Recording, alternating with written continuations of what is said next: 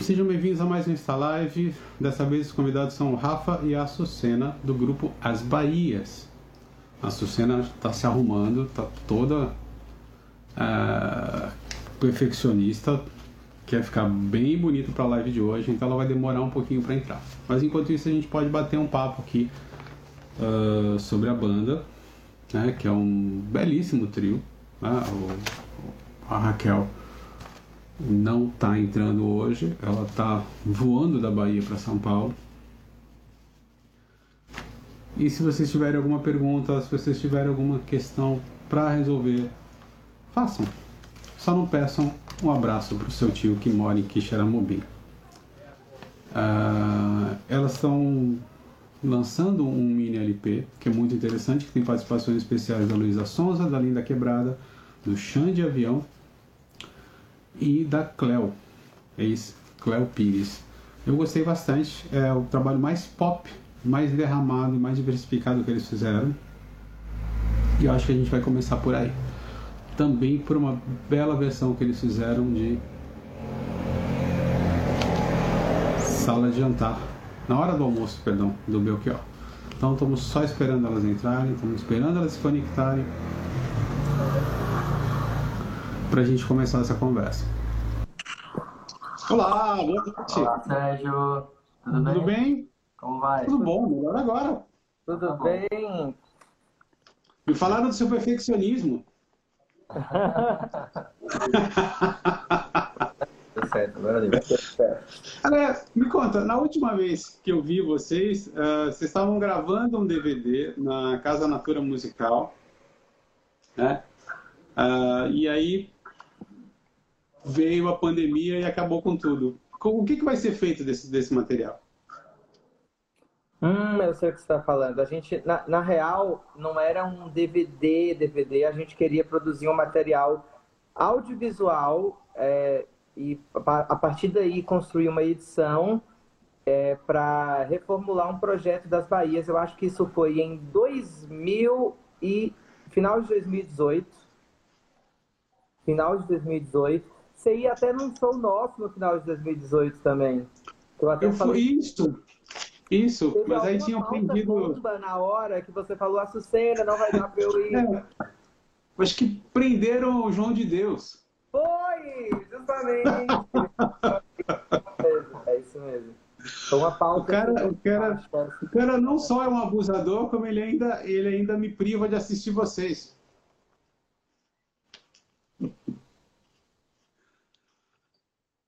Tá. Não, então falando, ele não só fez tudo o que ele fez, como ele ainda me privou de assistir ao show de vocês. Sim.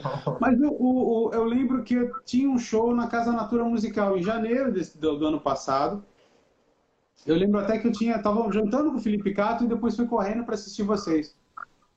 Tinham várias participações especiais, foi um show bonito aquele.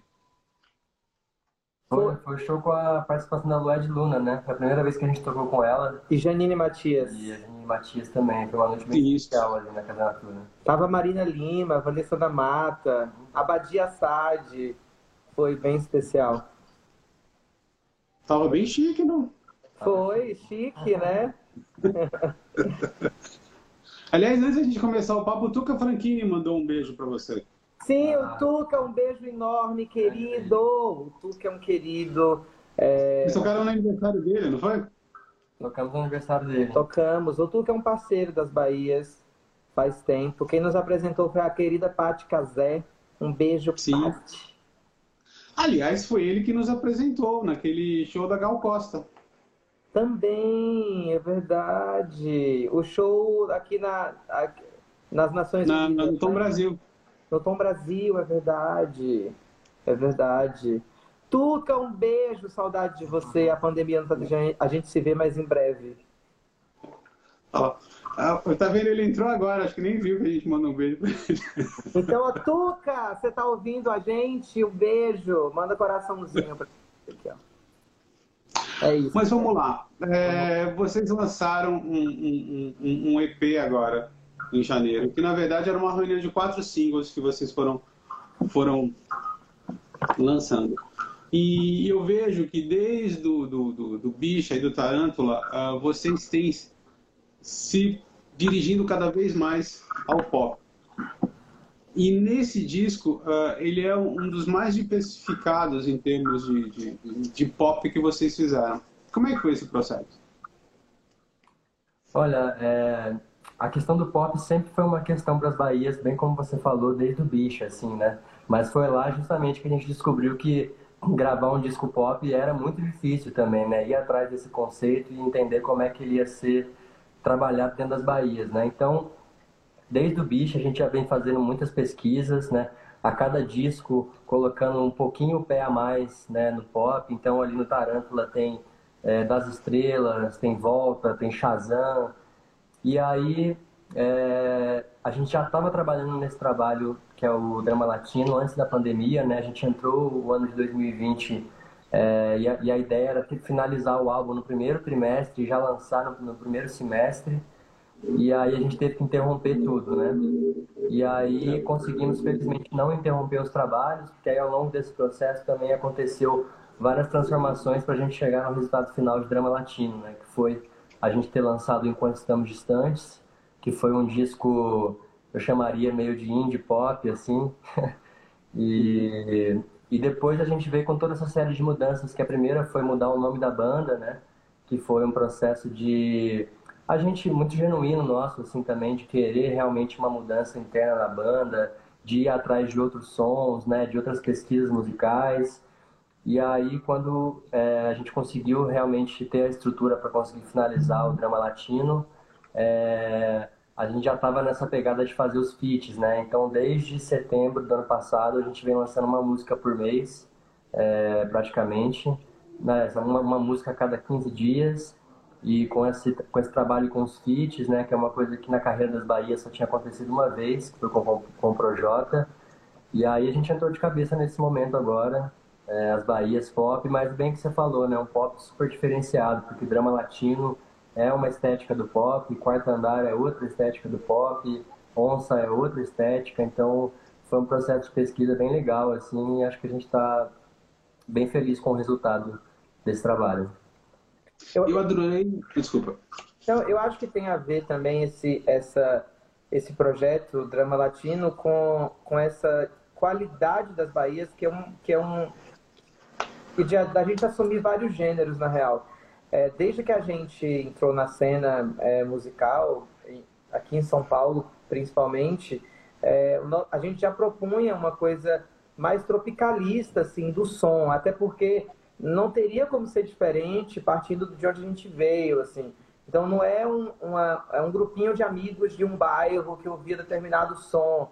É, a gente se conheceu na Universidade de São Paulo, na Faculdade de História, eu, eu do sertão da Bahia, de família judaica, o Rafa de família protestante do sul de Minas, a Raquel do Grajaú, é, em periferia de São Paulo. Então a gente vem de fato de uma, de uma, é, de uma diversidade é, cultural, sonora, que é, já, já, já, já nos propõe como identidade e fisionomia da banda é, essa diversidade. O que eu acho que é o nosso desafio maior agora é tentar é, é, deixar um pouco mais identitário, diverso, ainda diverso, porque é a nossa cara, mas um pouco mais identitário, porque o que a gente tem percebido que é uma que eu acho que é um fenômeno do mundo é que já existe uma invasão do pop por uma cena indie é, internacionalmente falando. É só você a gente olhar para o som de The Weeknd. É só para a gente olhar para Rosalia para Billie Eilish para Mon Laferte que é uma cantora que eu admiro ou Nath Peluso argentina que que tem então existe uma uma essa invasão da cena indie no pop que eu acho sensacional e eu acho que a gente nem olhou para isso, mas é uma, é de fato, uma, uma, uma é um, uma, um desejo genuíno. A gente só está indo. Eu adorei drama latino das rádios. Sim! eu me senti escutando o Silvano Salles, o grande rei do rock. Exatamente, exatamente. No Lago da Batata, ali no coqueiro, né? ou, ou, ou, naqueles, ou, ou naquelas naquelas boates ou casas de show lá de Itapuã, em Salvador. né, Silvano Sim. Salles. Eu fui numa dessas. Eu fui num risca-faca desses, eu fui no Língua de Prata. Sim, eu já fui no Rio de Prata. Eu tá hoje não tem mais. Fizeram uma reforma na orla ali de Itapuã e infelizmente acabaram com esse patrimônio cultural, né? Mas é, Drama Latino foi, essa experiência de ter feito os feats foi muito legal, assim, porque é, Drama Latino seria uma coisa sem a voz do Xande, né? Parece que quando a gente consegue achar um feat que a voz, a melodia, a composição ali, né? E aí vem uma voz como a do Xande, quase que chancelando essa ousadia de gravar essa música, né? Porque é, eu acho que acho falhou. Que travadinha. Tá ouvindo a gente, Sérgio? Ah, tô ouvindo. Tá. Tá tudo bem. Porque bem é, aí a Sandra tava falando, as Bahias sempre tá querendo gravar coisas muito diferentes do que a gente já gravou. E tem certos lugares que são um desafio, assim, né? Entrar e com todo o respeito possível à música do Nordeste, assim, né? Então, a entrada do Xande foi maravilhosa, assim, e, e tudo feito nesse novo contexto, né? Nesse contexto de pandemia, um álbum todo finalizado à distância, né? Ele começou a gente todos unidos na casa do Ganjamin, que foi o produtor musical, e aí o processo de finalização foi praticamente todo à distância, as vozes gravadas à distância, até a participação do clipe do Xande é, foi gravada à distância também. É, eu, eu também curto meu com minha, com minha infância. Porque eu sou do sertão da Bahia, então o forró corre solto, né? É, desde magníficos, cuscuz, é, é, é calcinha preta uh, e aviões do forró. Então o Xande foi uma honra, um mestre mesmo do, da, dessa cena moderna do forró. Outra grande canção desse disco é Muito Eu Te Amo. E eu queria saber de quem, quem criou essas palavras safadas ao pé do ouvido. então, é... é uma canção que eu escrevi é... faz algum tempo e a, a, a, primeira ideia do disco era a gente fazer um disco mais cheio e romântico. Depois a gente foi pensando no EP e essa era a canção mais romântica que a gente tinha escolhido para gravar. É... Eu lembro que essa canção eu compus numa, numa, numa depois que eu li o, o, Fernando Pessoa falando que todas as cartas de amor são ridículas. São ridículas. Mas depois ele fala, né, que só as, as criaturas que nunca escreveram cartas de amor é que de fato são ridículas. E eu queria ter minha carta de amor ridícula, minha canção ridícula, onde que tivesse eu te amo de fato colocado e, e que é uma coisa que eu amo, eu amo a música romântica. Eu amo a poesia brasileira romântica. É, eu amo uh, Erasmo, Roberto cantando romântico. Eu amo aviões, é, aviões do forró. Então eu sou uma compositora romântica e é, ao longo da nossa carreira sempre vai aparecer aí umas canções de amor de Açucena também. Então muito eu te amo vem nesse sentido de dessa expressão que, que não é ridícula, né? Mas a gente vê também como uma coisa meio brega, assim. Porque namorar é um pouco brega, ficar dois é um pouco brega, ir ao cinema, casar, mas é a vida, eu prefiro estar junto e ser brega. E brega também é bom. o brega é muito bom. É muito bom. É muito bom. Não sei porque as pessoas usam como pejorativo, mas eu gosto. Alfa, você quer falar alguma coisa? Não, acho que sobre essa música, é, Muito Eu Te Amo, a gente teve a alegria de, de ser uma música que a gente gravou é, nesse arranjo que a gente nunca tinha testado, né? Que são é o violão, o piano e uma orquestra, né? E a gente teve a felicidade de quem ter feito o arranjo, quem fez o arranjo dessa música foi o André Memari, que é um o André Memari fez o arranjo dessa música? Ele fez, gravou ali os clarones, gravou as cordas, gravou toda a instrumentação fora do piano foi ele que gravou. O violão eu gravei, né? Teve, a gente chamou um pianista cubano para gravar o piano. E eu que me fugiu o nome agora dele. Maravilhoso, desculpa. maravilhoso pianista. E, ah, é o Pepe Cisneros, desculpa. Sim. E o André Nemari fez toda essa parte de arranjo, então eu fiquei sabendo depois que finalizou o disco que era o André Nemari, eu não tinha essa informação ainda, eu comemorei mais ainda porque eu acho ele um dos maiores artistas do mundo, assim, um dos maiores instrumentistas que esse mundo Ele é um gêniozinho, né? Ele é um grande gênio. É. Essa coisa de disco não tem mais ficha técnica, não tem ficha técnica no Spotify, deixa a gente perdido, né? Pois é, isso aí é uma, é um debate que precisa ser apurado, né? Porque eu sou daqueles, assim como você que está aí atrás com essa estante cheia de discos, é. a gente gosta de abrir, né? Quando a gente pensa que o vinil era uma coisa tridimensional, né? Que você tinha até dificuldade para abrir, então consumir a música era além do som também, né? Você precisava digerir aquela capa, pegar o encarte. A gente realmente está num momento que isso foi meio deixado de lado, mas eu continuo ali cobrando créditos e, e falando dos créditos, porque eu sou desses que adora achar guitarristas que eu amo, por exemplo, gravando no disco da Gal, gravando no disco do Milton, gravando no disco de quem lá que seja, assim, eu acho interessante essas descobertas.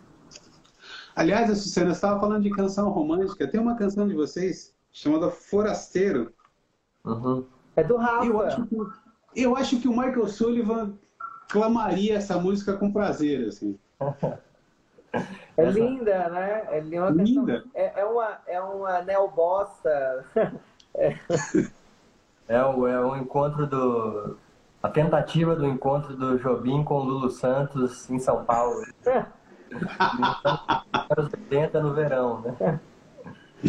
Ela tem essa atmosfera mesmo, assim, né? Como aquelas batidas de teclado, e uma música que a, gente canta os três super divididinhos, né? Até então a gente não tinha muitas músicas assim, então eu canto uma estrofe, Raquel canta outra, Sucena canta outra, depois tem um refrão super marcado.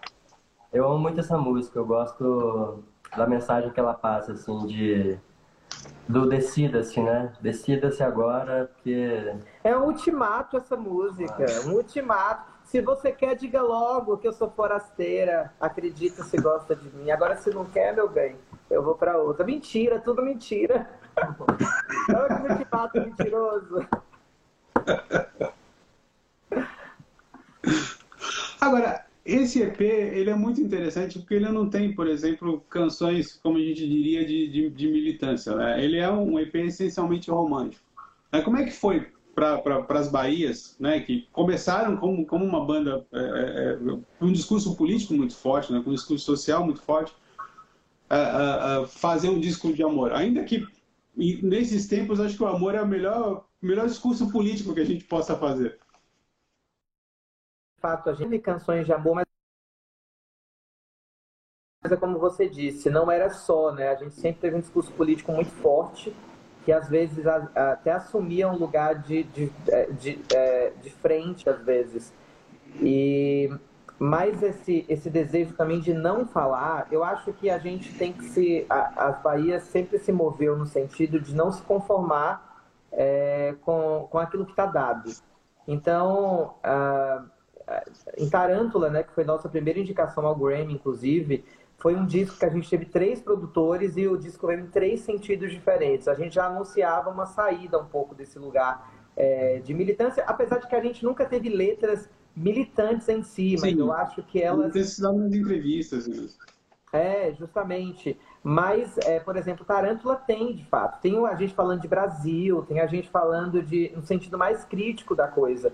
Eu acho que que não, mulher também tem, você tem toda a razão. Bicha de alguma forma tem, até o nome, né? Bicha já traz uma postura comportamental ali sendo colocada. Acho que Tarântula é onde a gente decide trazer esse lugar, esse, é, é, dividir essa, compartimentar mesmo as Bahias, as Bahias, o, o, falando de um cotidiano, falando de amor e falando de, de, de é, é da, da, sociedade, da nossa visão, do nosso prisma de, do que é Brasil.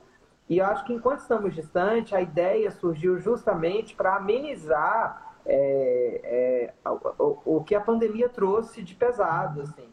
A gente está num período onde não só a pandemia, a gente já está numa crise política é, intensa, é, a gente já tem que lidar com, com pautas morais, uh, de corrupção e, e, e, e econômicas que, que têm deixado o Brasil estagnado e até às vezes é, é, é, recuando diante de, outras, diante de, outros países, enfim.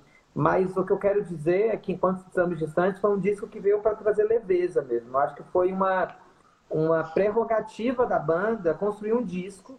Assim que começou a pandemia, a gente começou a fazer reuniões todos os dias é, é, à distância. Falou, então vamos fazer um disco à distância? Bora. E foi a primeira produção do Rafa. Então o Rafa assumiu completamente a produção, a, a instrumentação, cuidou das nossas vozes e foi assim uma experiência linda para ele em 2020 e foi a primeira produção dele já indicada também ao Grammy Latino. Então a gente teve duas indicações consecutivas para a gente é, é uma chancela, foi uma chancela bem importante tanto no mercado quanto no reconhecimento do trabalho mesmo. Eu acho que agora a gente precisa ganhar esse prêmio. indicação consecutiva, né? Que 2019 a Lineker e as Bahias tinham sido a primeira, as primeiras, os primeiros projetos é, com pessoas trans a serem indicadas ao Grammy depois de 21 anos. Então eu acho que ao mesmo tempo que é triste, é importante esse posicionamento de saber que é, muitas houve muitos silêncios atrás da gente, mas que bom que é, a gente está ocupando um espaço que de fato é nosso e pode ser mais nosso. Então, enquanto estamos distantes, vem nesse sentido mesmo, que você. quase que uma zona de, de transição das Bahias e, e, esse não, e esse poder falar de qualquer coisa. Agora eu quero falar de amor, quero falar de leveza. Olha, só, só uma dica: a Roberta Miranda está na nossa live. Ah, Roberta Miranda, cara, a gente teve a oportunidade de ensaiar ao lado dela uma vez no estúdio 500. E ela foi um amor. A Roberta Miranda é tipo assim. Foi o início da nossa carreira. Início da nossa carreira. Fomos abençoados pela Roberta Miranda. Beijão, Roberta. É, você estava falando dessa questão de você e da, e da Raquel serem, serem trans. Agora, o que eu acho incrível na, na, nas Bahias, por exemplo, tem muito artista que o fato dele ser trans, ou ele ser drag queen, é mais importante do que a música que ele faz. Né? O que eu acho muito legal na, na, nas Bahias é que, assim, vocês são trans, mas a música vem em primeiro lugar. É, vocês chamam atenção inicialmente pela música, não pelo fato de vocês serem trans. Né? Como é que você sente? Não, mas é verdade. É, eu, eu acho que isso vem da nossa raiz, né, Rafa? Uhum. Quem uniu a gente foi o violão desse aqui, ó. Os corredores da universidade. Não, e acho que isso que você está falando é muito importante, assim, porque até tem a ver com a última pergunta que você fez para a cena, que inclusive falar, deixar de falar sobre temáticas de gênero e poder falar sobre música é uma conquista também, porque durante muito tempo, né, desde o início da nossa carreira, eu lembro lá nos princípios, sempre a Raquel e a Sucena não querendo falar dessas, dessas temáticas, né? Elas acabaram entrando, foi necessário falar, mas chegou num ponto também onde é, né, era, é importante a informação, né? Isso ser levado cada dia mais para as pessoas, mas chegou em vários momentos da, das entrevistas que a gente dá e dos lugares onde a gente está, que a música ela era colocada dentro das pautas da entrevista como um adendo de uma pauta mais importante que era a pauta de gênero, e acho que é. sim, foi importante e é importante ter essa pauta, mas as Bahias é uma banda, né? A Sucena e a Raquel são artistas a priori, né? Então, é, poder cantar, poder falar sobre música e poder é, levar é, a imagem que as, as Bahias trazem através da nossa música é sim também uma maneira de militância em algum lugar, né? Também poder é, transformar através da música e abrir esses espaços com a música, né? Não com outras pautas mas a música ser uma, uma, uma questão que nos une uh, 100% e nós três somos CDFs, assim, então toda vez que é para entrar de cabeça em algum projeto, são milhares e milhares de reuniões e referências e discussões, porque realmente a gente tem um, uma preocupação com esse produto música que é, é, é, importante, né? A gente como artistas, a gente tem que zelar sempre por esse diamante que é a arte, né? Então, Aliás, deixa eu, te, deixa eu te perguntar, o fato de você passar a figurar mais, uh, no, no, no, por exemplo, na capa do, do disco, né? no, no, Tarântula você está uh, e participar, uh, ter mais destaque nas fotos da divulgação, também tem a ver com essa, essa preocupação musical, ou seja, de, de reforçar esse lado musical das Bahias? Sim, acho que no princípio ali, né, principalmente Mulher e Bicha, quando as Bahias aconteceu, é, existia uma série de questões que precisavam ser esclarecidas para o público, né, que estava conhecendo as Bahias. Então, questões básicas mesmo, de entendimento sobre sexualidade, sobre gênero, e realmente não tinha espaço ali. Isso foi um acordo entre nós, assim, tanto que eu tinha música que chegou a ser cogitada para entrar em mulher e não, não entrou, que a gente entendeu, né, que não era o momento. Bicha, a mesma coisa. E, e aí no Tarântula vem essa primeira canção que eu fiz, que, é, que já compunha, mas a primeira canção gravada, né? Só que ainda é uma coisa muito sensível, assim, que a gente percebe dentro da indústria fonográfica, assim, como a minha imagem como homem branco dentro desse espaço também reverbera coisas entre nós, assim, né? Então, é, é uma coisa que eu sempre digo que as Bahias só existe hoje em dia porque é, existe um debate muito profundo que precisa acontecer quase semanalmente sobre tudo isso que envolve a gente, assim, sabe? Porque não é simplesmente eu indo lá e cantar uma música. Existe uma série de estruturas que respondem diferente quando, quando isso acontece, né? Várias passabilidades, várias não passabilidades, é, várias coisas que eu é, várias vezes é, não quis falar, né? Mas depois de muito entendimento e conversar com elas, conversar com outras pessoas trans, me demonstraram que sim, em alguns momentos eu tinha que falar assim, do meu ponto de vista, do meu lugar de fala, porque eu tenho passabilidade para isso e vou acessar certos ouvidos que talvez a imagem e a voz delas não acessem, enfim. É uma coisa que se a gente abrir para discutir agora, a gente fica porque é profundo, assim, né? E a gente também está aprendendo, né? Acho que é um processo é, junto, junto a todas essas questões de gênero e sexualidade está a arte ainda e está ainda a sobrevivência de nós num país como esse, né? Então é, tem sido uma coisa bem complexa, mas dá gosto de trabalhar, né? A gente é, vê os resultados saindo, vê esses trabalhos sendo concluídos e quando a gente começa a olhar para trás, né? Desde mulher para cá, quanta coisa já passou, é só orgulho, assim. Eu, eu acho que tem uma coisa também que, é, falando nisso, né, que é engraçado, porque quando o Rafa fala de passabilidade, muitos festivais ainda colocam é, os artistas LGBTs dentro de uma pauta política antes da música, muitas vezes. E isso incomoda, de fato, porque é, claro que é muito importante que, que a gente tenha esse espaço para ocupar, mas que ele não seja uma cota por sermos LGBTs.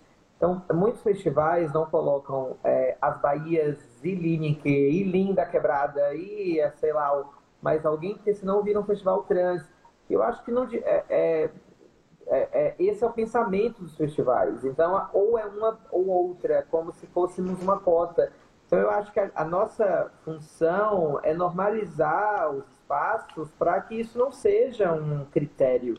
Acho que o critério é a música mesmo mas a gente fica refém ainda desses lugares. Eu acho que quando a gente abre também para a figura do Rafa, é uma figura que não só é um espaço dele por direito, como é um espaço de demonstração de uma coexistência é, é, genuína, assim, real. A, a, gente se conheceu na faculdade, a gente transicionou, ele era nosso amigo, nosso parceiro de banda e continuamos. Então, é uma realidade, não é, não é a, as, as trans e os cisgêneros do outro lado, entendeu?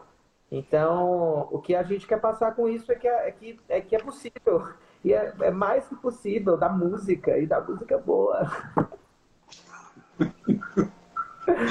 Você tá falando isso, eu fico imaginando os caras fazendo uma planilha de festival, né? O cara fala assim, sei lá, liga pra Sony, vê se eles têm um trans aqui, porque a gente tá precisando de um trans. É, tipo isso. Tipo a gente tá precisando de um rapper aqui.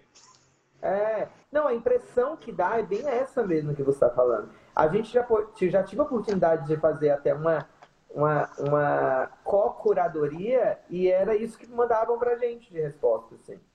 Não, já tem um aqui e não pode mais. Então. é que isso não se dá. É, é engraçado. É, quando a gente fala de normalizar como música, ele, as pessoas não pensam isso quando seria, tipo assim, quando, quando a maioria é de homens, entendeu? É, e eu digo de homens de qualquer cor, assim, na maioria. Tipo assim, quando é homem, não. Agora, se é, o line-up está recheado de mulheres ou LGBTs, aí passa a virar uma pauta política, sabe? Então existe isso na música ainda, a gente tem que superar. Mas que bom que a gente está falando contigo, que é um crítico é, de música e pode levar isso aí para pautas adiante. Agora, agora, deixa eu só fazer uma brincadeira aqui. É, eu assisti os clipes da, de vocês, né, principalmente. Rafa, quando é que você vai se soltar mais nos videoclipes? Cara, vou te contar que assim, a gente fez todo um processo de preparação corporal, fizemos tudo isso, mas Primeiro que eu não canto nenhuma das músicas que estão nesses clipes. É. Então, é, realmente não tinha muito o que fazer ali, a não ser aparecer a cara. E também a gente não queria colocar uma imagem clássica de, né, eu tenho que estar lá, o clipe super moderno, super moderno lá na Cidade das Artes. Eu apareci com uma guitarra solando. Que eu amo, eu não, amo. Eu também, mas assim, eu Eu também acho legal. Assim, né? De, de ter essa leitura também, porque seria muito óbvio aparecer ali com a guitarra então, tô, tô nesse desprendimento ainda. ainda já, já melhora. E a gente respeitou muito também as ideias do gringo, né? Porque é um, é, são clipes de assinatura, né? Não é, assim, não é só as Bahias assinando. É, é Gringo Cardia, o Jackson Tinoco, e o Gringo é um, é um monstro, né? Da, da, é, eu acho que, que do audiovisual brasileiro, da direção de arte mesmo. Então, a gente, a gente deixou que o Gringo muitas vezes escolhesse os caminhos assim. Claro que depois de muitas reuniões e de uma e de uma de um alinhamento de conceito, que a gente fez muitas reuniões para alinhar conceito com ele, mas ele é um diretor de assinatura, né? Então é. tem um tem um limite ali que a gente tem que e a gente amou o resultado. O gringo de fato é um cara genial eu não, sei, eu não sei se é o clipe com a Cléo ou com a Luísa, que ela joga o Rafa para cá, joga o Rafa para lá, e ele está completamente desconfortável. Quem estava confortável aquele dia, porque a Cléo, a gente já comentou, né? A Cléo tem uma experiência com as câmeras, assim, né? Vem de um lugar, de uma família que ela chega num set de filmagem e é o feijão com arroz, assim, né? Tá tudo certo. E ela já mete aquele olhar em cima de você e você já dá aquela tremida na base, porque além de ser linda, ser uma querida, ela arrasou no clipe, foi super solícita, assim. Gente, eu beijei a Cleo e eu tava dura, porque eu não tinha reação, além de ela ser linda, né? Então você fica assim, ah, mano, que isso? Porque a Cleo é, um gigante, assim, é, de fato ela arrebenta em cena e, e tem e tem técnicas da atuação que não é da nossa natureza ainda. A gente está estudando Sim. ainda para melhorar. Mas é, é, é, lidar com a câmera, lidar com, com os outros atores, com o cast, lidar. Enfim, ela é sensacional. E teve o beijo, né, que eu e a Raquel demos nela. É, e ela foi super aberta, generosa. E, e eu, eu, o Rafa, de fato, foi mais, eu acho que foi mais desafiador para ele, né? Essas, essas cenas, porque ele sempre ocupou o lugar ali da guitarra, da, da... Enfim, mas eu achei legal, né, Rafa? A primeira uhum. experiência aí atuando. É bom, é bom, depois vai pegando jeito. Outra coisa, a gente estava falando sobre essa questão, vocês fizeram isso de amor, mas vocês têm uma gravação linda de Na Hora do Almoço, do Belchior, que é, um, que é uma grande canção de protesto, né? Uma grande Como é que surgiu a ideia de fazer o Belchior? Que agora todo mundo está citando o Belchior, né? O Belchior agora vai ser o... Vocês deviam ter lançado agora essa música. Cara, essa canção já era uma música que os nossos fãs, dizem, Rafa, adoravam, né? Foi do nosso show com Xuxa, dizem. É, esse, esse, foi o show, o show etc e tal, né? 2016. 2016, com direção do Xuxa Levi. E ah, foi uma pesquisa de repertórios ali e o Xuxa realmente tirou a cartola essa música. Assim. Estava lá sentado no estúdio, tirou. Falou, gente, visualizei vocês cantando essa música e realmente virou um clássico das Bahias em show. Assim. Eu me lembro exatamente do dia que a gente foi tocar no festival Maloca Dragão, lá no Ceará, Fortaleza, né? E a gente tocou essa música e é na madrugada que a gente estava entrando no, no, no avião o Belchior faleceu. Então, foi muito emocionante, assim, lembro que o público do, do, Ceará ficou muito emocionado logo depois que rolou isso. E acho que é uma música muito atual, né? Tem dessas, assim, de... As imagens que o Belchior traz naquela, na, naquele prato de comida, naquela mesa ali, são de um Brasil muito profundo, assim, né? Das hipocrisias dessa burguesia brasileira, assim. Então, é uma música sempre atual e aquela versão que a gente lançou foi também uma gravação que a gente fez lá em Las Vegas, que foi quando a gente foi pro Grammy. E aí surgiu a oportunidade de lançar pela Deezer. A Deezer fez um convite, né? É.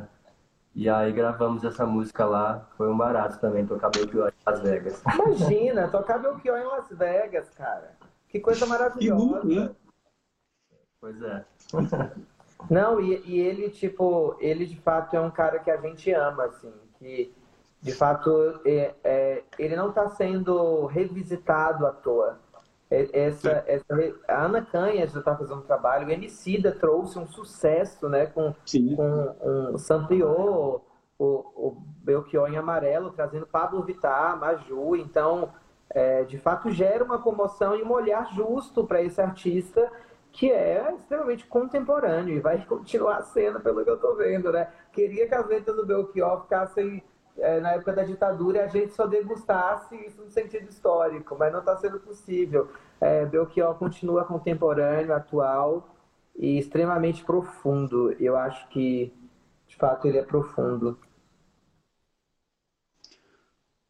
Vendo a discografia de vocês, tem uma canção que é Sei que você gosta de brincar de amores, que é um verso de coleção do Cassiano, né? De que maneira a Soul Music influencia vocês? Uou! Olha, eu fui aquela criança viada que cantava I Will Always Love You, da Whitney Houston. E fui para as bases dela, para Aretha Franklin, que é a madrinha da Whitney Houston, né? Então, eu acho que cantei em canto coral também. Essa canção é uma canção da Raquel, na real.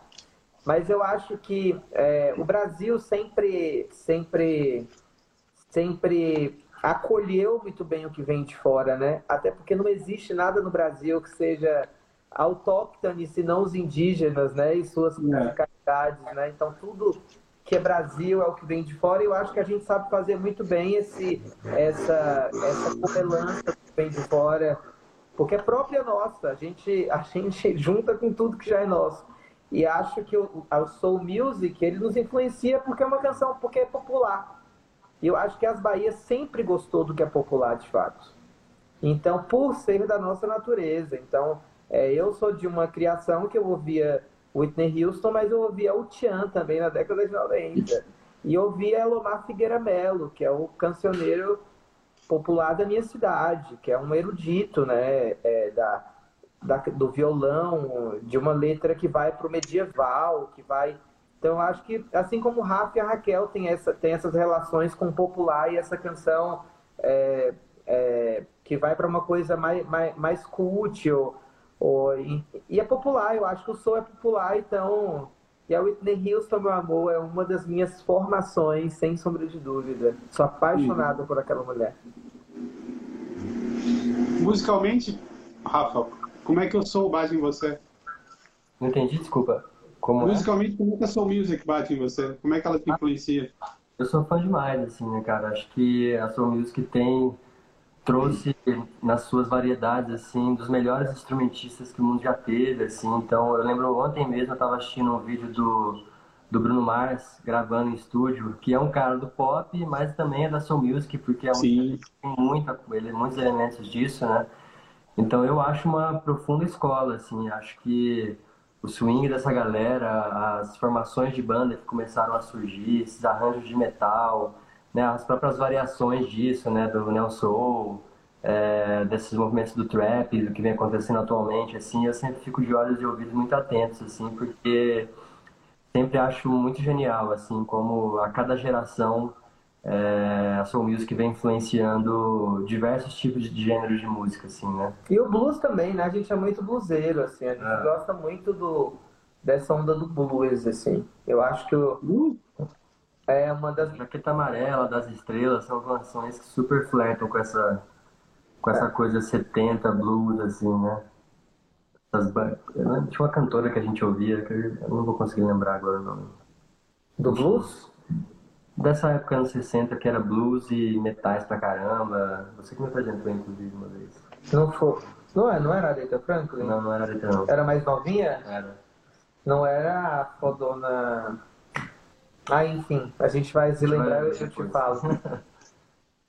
Aliás, no, no Bicha tinha até umas canções de disco, né? Sim. Eu acho que Bicha... É, Bicha tinha um conceito é, a, sempre a gente trouxe vários gêneros, mas tem, eu acho que em Um Doido Caso e principalmente Dama da Night, né? Que traz de fato esse lugar do. Sim, Dama da Night, é. Dama da Night, é. Tem disco. Cara, a gente gosta mesmo de tudo. Puta que pariu. A gente é tropicalista. Não, mas sabe o que, que acontece? A gente escutou muito Gal Costa, né? E se você vai para a discografia de Gal, é, é, você encontra de fato vários gêneros no disco dela. Ela, como uma, a Gal, ela, não, ela não, não se diz tropicalista. Eu acho que a Gal é o próprio tropicalismo encarnado, porque é, de fato é, é, é essa não, essa não é, hierarquização do que é música boa e, e esse trazer da, da, do popular, de fato, a Gal fez assim na maior parte da vida dela. E, é, e a gente escutou, de fato, Gal, assim, muito. Foi uma, uma universidade, assim.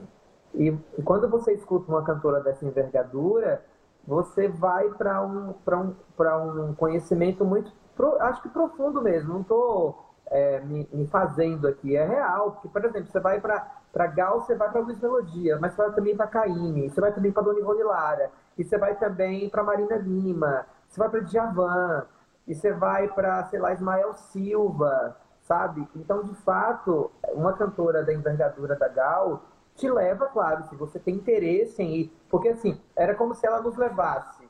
Ou seja, escuta Gal, de repente a gente já estava ouvindo Caíme. De repente já tava, a gente já estava com o ouvidinho ali no som, ouvindo João Gilberto e sua discografia inteira. Então, esse movimento, e também tá, a gente estava indo, sei lá, para Roupa Nova, sabe? É, é, e Lulu Santos. Acho que. Os frevos do Moraes que ela gravou, né? Não entendi. Os frevos do Moraes Moreira que ela gravou. do Moraes, cara, que é maravilhoso. É, ela traz principalmente no final de 70 né, e 80 principalmente, né? Baby Gal. É, não, é sensacional. Eu fantasia, ela traz Moraes Moreira também de novo. Acho que ela é, então é uma cantora, é uma, é uma cantora que influencia muito as Bahias. E eu nunca vi na Gal, é, tipo assim, uma negação de um gênero musical. Parece que ela estava sempre aberta a receber a música, e não o gênero musical em si. É, eu acho que ela foi, talvez, a, a, a acho que a cantora mais moderna que a gente teve. Uhum. Legal, já... tudo bem. Teve, teve a Elis, tá? mas acho que a Gal ela era muito mais aberta. A, eu tô de acordo. Hum a todas as vertentes da música popular, né? Sim, é, eles tinham uma coisa bem tradicional, assim, né? Um repertório muito tradicional e uma sonoridade também que, é, por exemplo, ela ficou com a mesma banda durante vários anos, ali, né? A partir de 73 para frente, ela se apega ali no César Camargo, no Hélio Delmiro, no, naquela galera e vai, né? A Gal realmente, a cada ano, era uma camaleoa, assim, né? Cada disco e repertório que não tinha quem parecesse na frente para ela não cantar, né? É isso que a gente está falando, é o frevo do Moraes e o disco do Tom Jobim, né? Cantando Dindi, sei lá, cantando é, Borzeguim, né? Essas músicas, inclusive, Sim. lá do B do Tom Jobim, assim. Então, a Gal realmente ela era uma provocadora, né? Cada disco era uma provocação, por isso que a gente fala das faculdades Gal Costa, assim, que foi módulo a módulo ali, digerindo essas. Mano, ela cantou Índia, ela cantou Índia, uma guarânia é. super popular e que, e que, e que poderia, é, é, poderia soar brega e, e suou. Porque é, de fato, é isso que a gente falou. É, a canção brega ela tem que ser valorizada dentro da sua beleza estética. A gente tem que entender mais a raiz estética das coisas. Claro que tem uma questão de classe colocada, tem. Porque música, eu entendo música como aquilo que me toca. Então, se me tocou, eu tô dançando funk, entendeu? Então tem essa, esse lugar da música. E música vai além do que é, é de uma só, só de uma perspectiva crítica. Claro, tem um lugar crítico que a gente que a gente vai, mas é, eu acho que é, querendo ou não, música é aquilo que toca. No fundo, no fundo, igual o Masterchef fala, é o sabor, né? Pra tudo tá feio. Você pode ter desregulado tudo na, na receita, mas o sabor, no fundo, é o que vai contar. Aliás, o... vocês vão participar? Parece que ela está gravando um disco de dueto, né? As Bahias foram convidadas, não? Não, não. Olha, Marcos Preto, eu vou ficar chateada, viu? Mas eu acho que eu acho que é natural, eu acho que nunca foi uma, uma é uma pretensão, claro que é, porque Gal é, é foda, assim. A gente. a gente, dessa galera, ela foi a única que a gente. A, a única é a, ela e a Betânia, na real, né? Porque a gente já teve com o Gil, já teve com o Caetano, com a Elza Soares, com a Alcione, com a Daí José. Betânia eu entendo que é reservada, mas Gal ainda a gente não teve a oportunidade de, de, de estar com ela, assim, mas. Quer dizer, a gente até teve no camarim encontros fortuitos da vida, casuais, mas já já, quem sabe um dia. Tem que ser natural, né? Tem uma canção linda de vocês chamada Carne dos Meus Versos. Eu queria que vocês falassem um pouco sobre ela. Fala isso. Carne dos meus versos, falando demais, cara. Eu sou geminiana, você deixa eu falar, você coloca. E ele é sagitariano, né? Que é o oposto complementar dupla. É, é, essa é uma canção da Raquel. Eu ando conhecendo mais sagitarianos agora. Essa é uma canção da Raquel, que a gente lançou em Tarântula, né? Eu sou apaixonado nessa canção porque realmente as imagens que a Raquel traz ali é, são muito fortes, assim, né? Ela, ela tem muito essa imagem, né, da, da rejeição, né? De como ela atravessa a rua, né? E o próprio diabo não, não, não, não, não, não, não dá a mão a ela, né?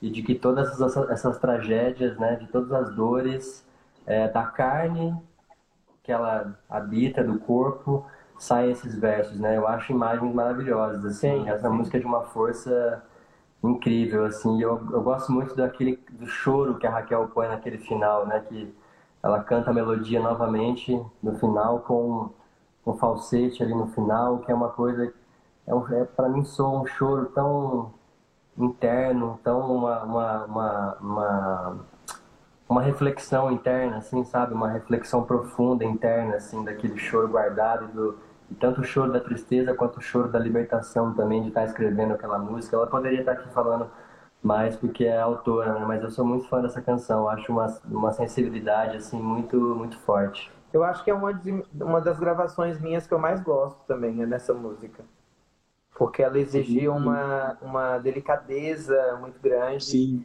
É, quando, quando a gente chegou nesse lugar do arranjo, né, a gente pensou que, que essa voz dela pudesse ser um trompete sozinho.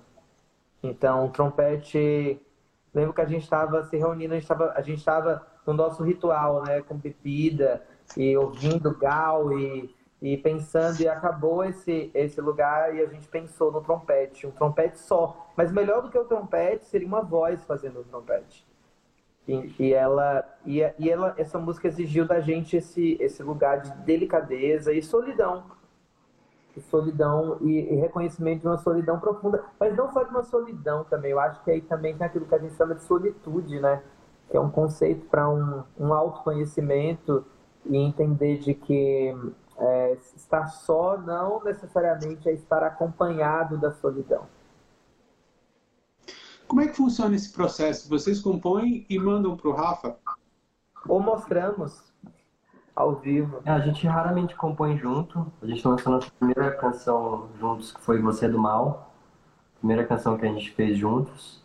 Mas geralmente é cada um no seu mundo. A gente tem maneiras bem diferentes de compor um do outro, assim.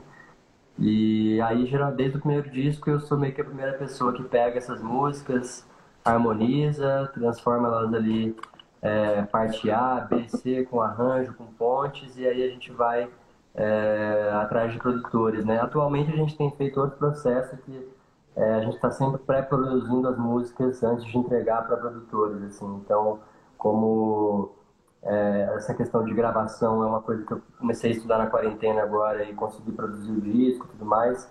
Era uma coisa que eu não fazia antes. A quarentena me trouxe esse tempo de, de estudar muito assim essa questão de gravação, de software, de, de edição e tudo mais. Então, a gente sempre está conseguindo agora ter um pouco mais de direcionamento, assim. A gente sempre está entregando para os produtores dos nossos trabalhos um caminho já desenvolvido, já trabalhado, já pesquisado entre nós.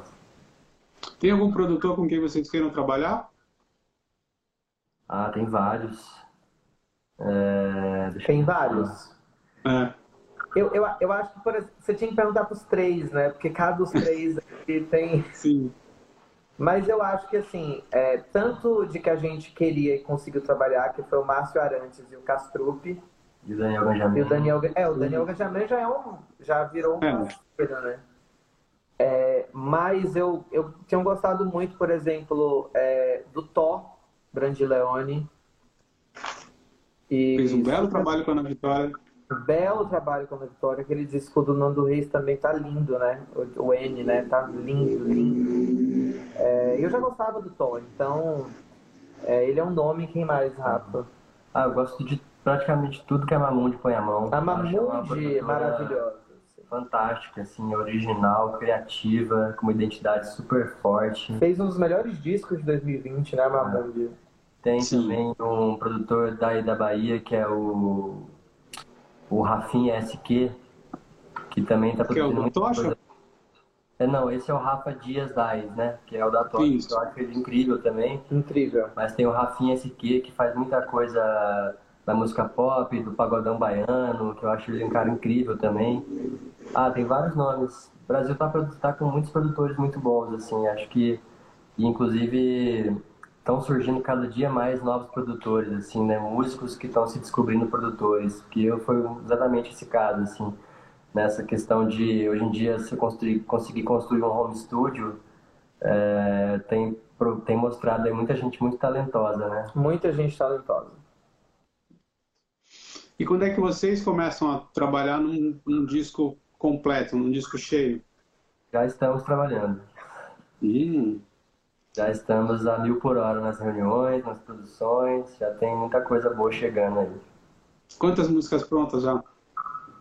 Hum, Não, prontas. Prontas ainda não tem, né? Mas a gente já tem conceito a caminho. Acho que a gente tá, a, a gente tá no processo de criação, na real. E É, mú- músicas a gente tem canção pra muita, caramba. é, não, isso sim. A questão é fazer essa peneira para conseguir achar quais encaixam no conceito. E a gente também tem feito uma coisa muito que tem sido muito legal para nós, que foi até até o disco Enquanto Estamos Distantes, a gente sempre tinha gravado canções ou da Raquel ou da Sucena. E essa virada pro pop, a gente também descobriu que talvez nós não sejamos os melhores compositores para o universo pop. Então a gente começou a chamar parceiros, né, a participar de camps na Universal e, de, come- e começamos a cantar músicas de outros, outros autores, né? Então nessa a gente fez é, Respire, que é uma canção do Criolo, com. Sapiência, é, a canção Onça é uma canção da Cel, é, a canção Éramos Chuva é uma canção com mais compositoras também, Amanda Coronha, Mônica Gena, é, temos também a Quarto Andar, que também são outros compositores, então a gente está super aberto agora.